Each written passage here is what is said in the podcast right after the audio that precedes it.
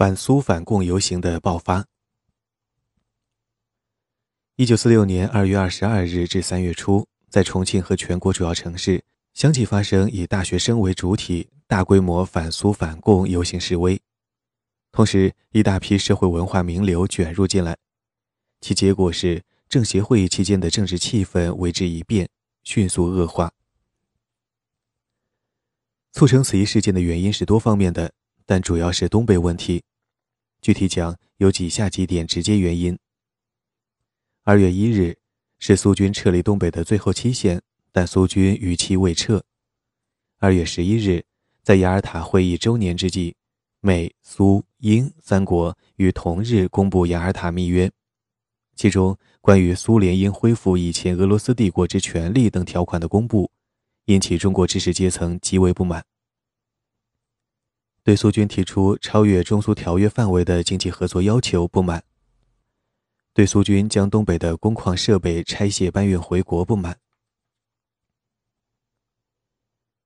由于要求尽早收回东北主权，因此对于以接收国家主权的名义进军东北的国民党军遭到中共阻击表示不满。对中共二月十三日提出的关于东北的四项要求不满，又以舆论将此与九一八事变后东北的特殊化相提并论。对张子夫事件极为愤慨，对苏联支持新疆的少数民族起义不满。在以上诸多因素的综合作用下，此一事件一触即发。二月十六日，重庆一批东北籍人士举行反苏游行，此事本身影响并不大。但却成为重庆一批大中学生举行反苏游行的直接诱因。王世杰于二月十八日回到重庆，随即获知重庆几所大学的学生正酝酿举行反苏游行。王感到事态严重，曾试图阻止。王在日记中写道：“于日左反余，实习十六日，东北人士曾在于游行，对苏军不撤退及苏军在东北恶行大肆攻击。”散发宣言及传单。于是沙坪坝各学校学生亦有对苏游行示威之酝酿。中共方面于前日发表宣言，为国军入东北应有限制，中共在东北之武力三十万人应予承认，此以刺激群众之一大因。本党同志之反对政治协商会议者，亦颇思利用群众此种心理以打击中共，并推翻党派之妥协。政局即走入极严重状态。于电告蒋先生为情形严重，盼其急电党中同志，阻止扩大此种政潮，但恐无济于事，于心中十分忧虑。沙坪坝是重庆高校聚集地区。这篇日记对于事情的起因，应该说讲清楚了。除去苏军、中共因素，另一起因是。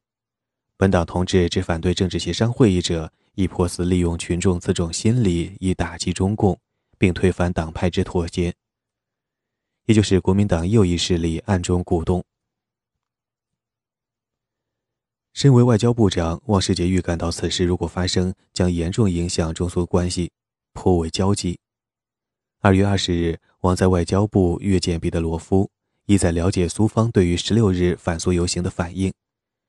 王世杰由东北经济合作话题谈起，表示将嘱咐张家敖、蒋经国返回长春，继续与苏方交换意见，意思是中方不会断绝谈判。同时表示，经济合作非在苏军全撤及东北接收完成后，将不能成立任何最后协议。谈话当中，苏使对于东北人士十六日之游行表示抗议。对此，王世杰表示。此类事实需从消除此事发生之原因方面去努力。意思是事情出自苏方，应由苏方消除其成因。此时，重庆多所学校即将举行反苏游行的情况已为国民党高层掌握。二月二十日，在陈立夫主持下，国民党中央党部就此事召开了一次专门会议。会议决定的原则是：遵照总裁指示，设法劝阻。若不能劝阻时，尽量避免发生意外事件。可见蒋介石已知晓此事，并有劝阻的指示。二月二十一日，在游行即将发生的前一天，由吴铁城主持国民党中央党部再次会商这一问题。会议决定，各首长于明日上午八时半齐集中央党部，以便应付一切。当日，吴铁城、张治中、陈立夫联名致电是在杭州的蒋介石，电称：沙坪坝学生酝酿对东北问题罢课游行事，党政小组曾两次相加商讨，设法劝阻，为观察现势，劝阻已不可能，因此次运动为青年民族意识、国家观念之自动自发。学校中反共空气之浓厚，出于自然，故只能使其减少反苏成分。即防止不生意外。该电表明，面对这场即将发生的游行，国民党高层的态度是，对其中的反苏成分略有顾忌，而对其中的反共成分则是放任的。当日，王世杰在日记中再次谈到对此事的看法：沙坪坝学生决定明日游行，对苏联及中共示威。与深以今后中苏关系之恶化及政治协商会议工作之推翻为虑。此事之发生，半由青年自然之愤慨，半由于本党某一部分人之支援。于对是否继续担任外交部一事，不能不细加考量。两个半由，这是王对事情起因的认识。另外，王世杰始终是将此一事件与政治协商联系起来认识的。二月二十二日，以中央大学、重庆大学为首，重庆二十余所大中学校两万余学生举行反苏反共游行。主要口号有：苏军必须立即退出东北，彻查张子福惨案；中共应即爱护祖国，我们不能再蒙受第二次九一八的耻辱。所谓民主联军不容存在。新疆是中华民国的新疆。苏联应尊重中国领土主权之完整，拥护政府采取强硬外交，打倒新帝国主义等等，并在游行过程中捣毁了新华日报营业部。正在重庆的西南联合大学校务委员会主席梅贻琦记载，在道旁立观约三刻，是全过去，约有二万余人。当日，吴铁城、张治中、陈立夫再次联名致电讲，报告游行情况。电称：本日沙磁区学生万余人游行，未到国府及苏使馆，但情绪激昂，秩序良好。发表文告上凭证，有致中共书一项，义正辞严。所呼口号除打倒新帝国主义牵头外，尚无语病。辩称捣毁新华日报营业部一事为普通市民所为。该电的基本态度是，对于打倒新帝国主义及苏联略有顾忌，而对于反共则是放任的。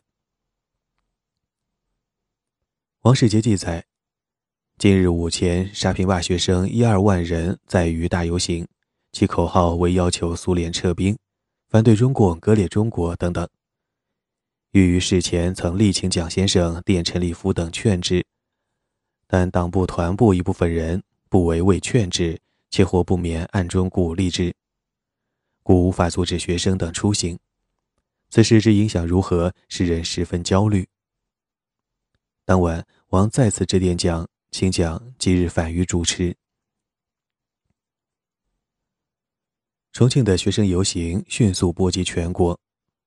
二月二十三日。上海圣约翰等七十二所大中学校万余学生举行游行，在苏联驻上海总领事馆前呼喊下列口号：“立即撤退东北苏军，我们要求完整接收东北，打倒出卖祖国的任何政党，打倒赤色汉奸，等等。”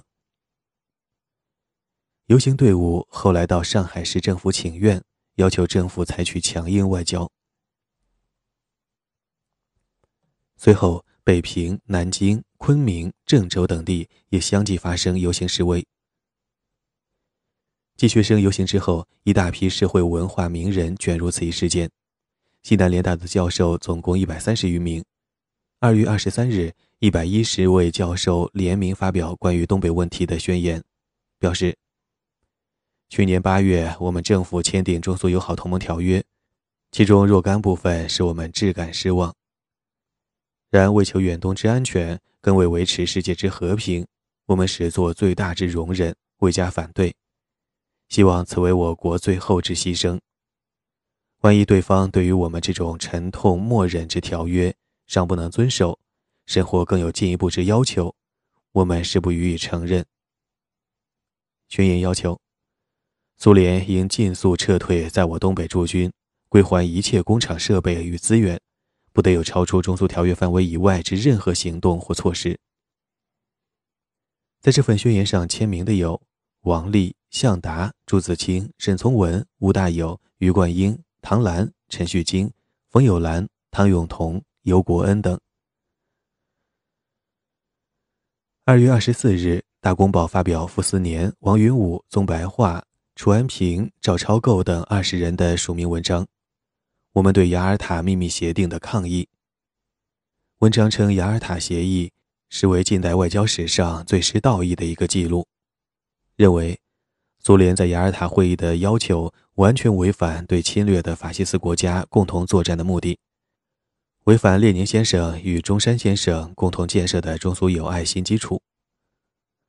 苏联所揭示的是打倒帝国主义，然则今日苏联要求恢复其俄罗斯帝国之权利，又何以自解？当日，成都、华西、金陵、燕京、齐鲁五位大学校长联名致电蒋介石，表示：系中苏友好条约外不做任何其他让步。敦促苏联早日撤兵，以保我领土主权之完整。反苏反共游行发生后，中央日报连续发表社论呐喊助威，称学生的运动对全世界显示了中国青年纯真的心灵，充满着纯真的祖国爱。亡国运动者的心灵已经被广大青年群众纯真祖国爱慑服了。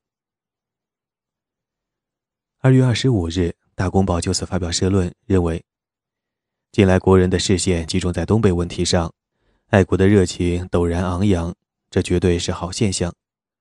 同时认为，但有捣毁新华日报营业部的事，便大大的不应该。三月七日，北平一批文化名人联名发表意见书，表示，而今苏联在东北之行动与撤兵已在延期。我们不独认为违反中苏条约之规定，且违反自开罗宣言以来种种宣言与宪章，不独违反此次同盟国反侵略战争之目的，而且违反列宁先生放弃帝俄时代对华不平等条约的声明。我们不能容忍除中国国民政府以外，在东北与察热及任何地点有任何特殊政权的存在。我们也不能容忍中国政府与相互的履行中苏条约以外再有任何辱国的让步。这份意见书的签名者有四十余位，其中有陈岱孙、顾颉刚、齐思和、翁独健、侯仁之、郑天挺、程舍我、肖一山等。与此同时，民盟一些人士也卷入进来。二月二十三日，黄炎培、沈钧儒、张君迈、彭一湖四人。在上海联名发表对东北问题的主张，共四点：一，我人主张用全力保护我国一切主权，不能超过中苏友好协约之规定，使权益上有所损害；二，我人主张应继续要求苏联依照约定撤兵；三，我人主张东北一切内部纠纷应以政治方式协商解决；四，我人对任何方面。反对以中国人打中国人，反对超过中苏条约，指经济合作问题。在对苏问题上，该主张与当时的舆论是一致的。内部纠纷指国共冲突，在这个问题上则主张协商解决，表明他们对于民族问题和政治问题是区别对待的。作为此次游行示威的对立面。苏方与中共迅速做出各自的反应。二月二十六日，东北苏军参谋长发表声明，解释了苏军延期撤退的原因，表示苏军撤出满洲结束的期限将早于，无论如何也不会迟于美军司令部将美军撤出中国的期限。将苏军的撤退与美军联系起来，这是告诉人们中国还有其他国家驻军，应与苏军同样撤离中国。二月二十七日，苏联大使彼得罗夫向重庆外交部提出抗议，要点为：学生游行系有组织举动，且侮辱苏联最高领导者，中国政府应负责。苏联迟延撤兵，原因不在苏方，乃基于技术上的原因。张子福被害系暴徒所为。中国方面对此迅速作出坚决回击。二月二十三日，《新华日报》发表社论，题为。严重的抗议，认为这是国民党内反动分子有计划的蓄意和阴谋，用排外主义的口号，利用政府尚未宣布对苏交涉真相的时机，煽惑一部分东北同乡进行反苏游行。二月二十五日，《延安解放日报》发表社论，表示，重庆反苏反共游行的绝大多数参加者。将有一天从事实真相的认知中觉悟到自己是上了法西斯阴谋家的当。他们将会了解真正爱国救国的道路，不是国际反苏、国内反共，而是国际和共、国内和共。二月二十六日，毛泽东为新华社一篇文稿加写了如下几段话：法西斯反动派之所以能够煽动一部分群众参加示威。一半依靠威胁，一半依靠欺骗，认为此一事件是反革命示威，完全是反民族的。二月二十五日，中共中央就此事指示各中央局：不要一般的反对群众，但应严正的与善意的指出其政治错误，并注意在批评其行动错误时，不要一般的反对请愿示威。同时指出。对苏联与东北问题的解释要特别慎重，我们要站在真正的爱国立场上，主张维护中苏两大民族的友谊。关于张子夫事件，该指示称是国民党勾结日本人所为。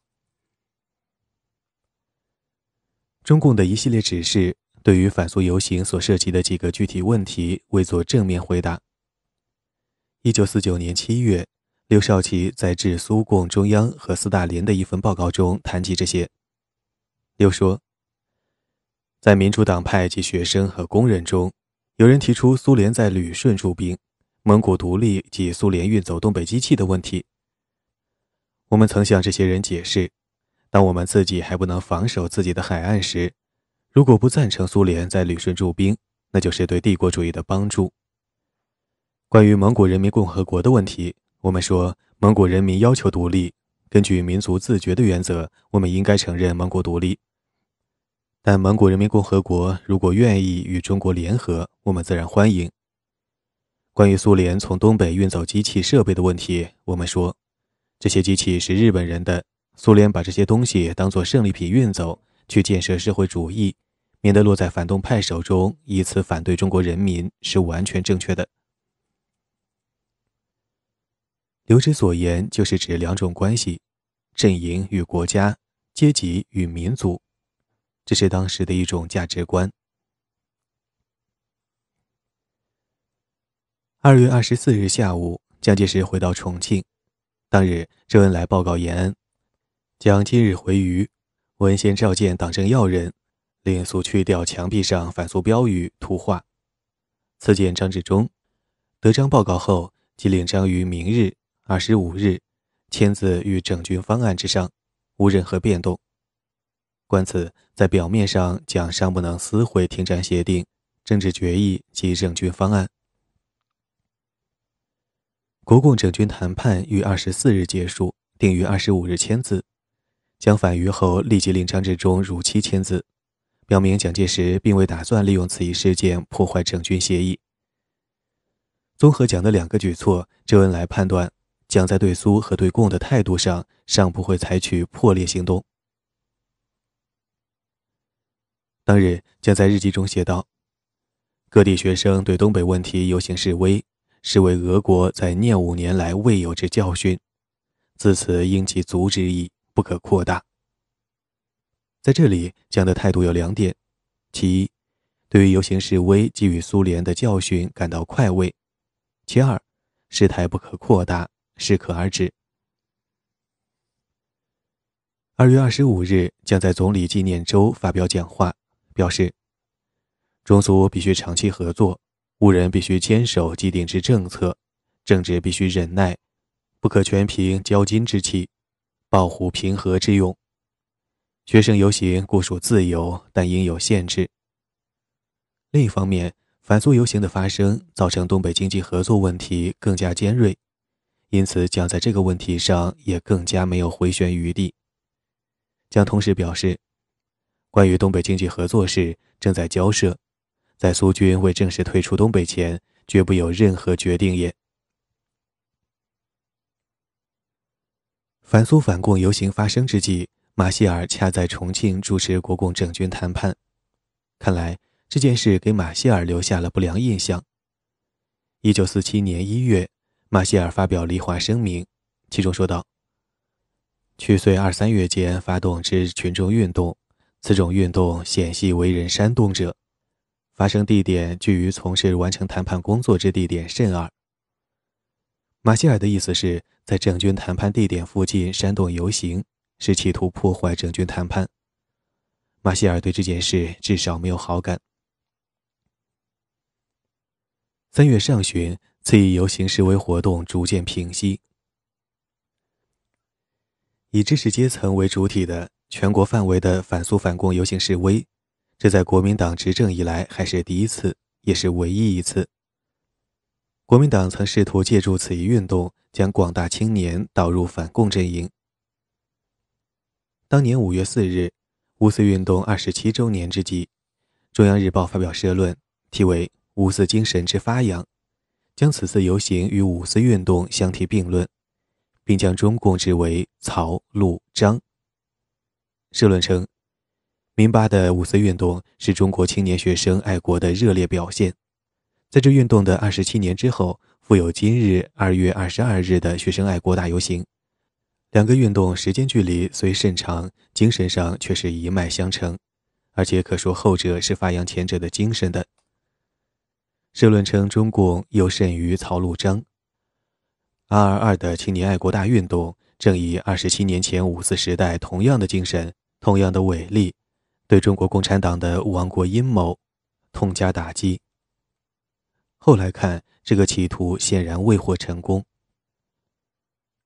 如前所述，此一事件的发生是由多种因素促成的，因此其直接后果也是多方面的。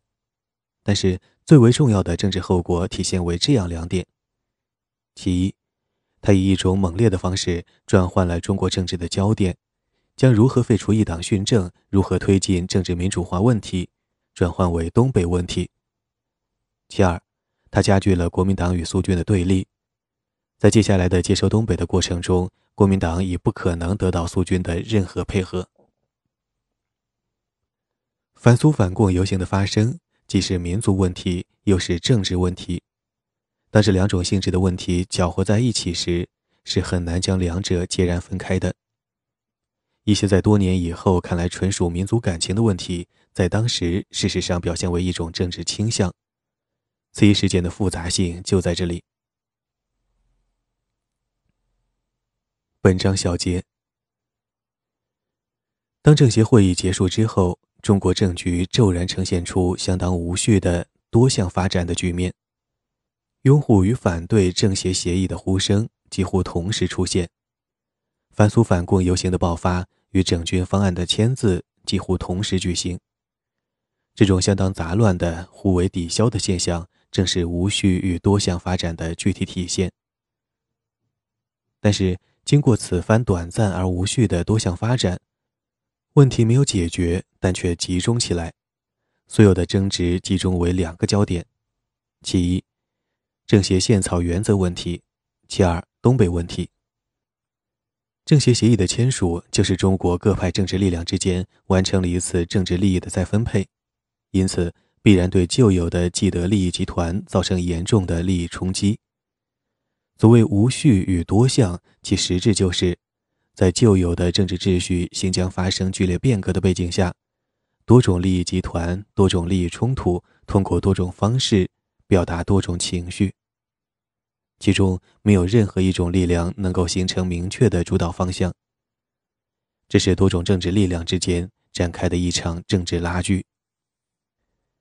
其基本特征是政局的走向不明朗、不确定，具有多种可能。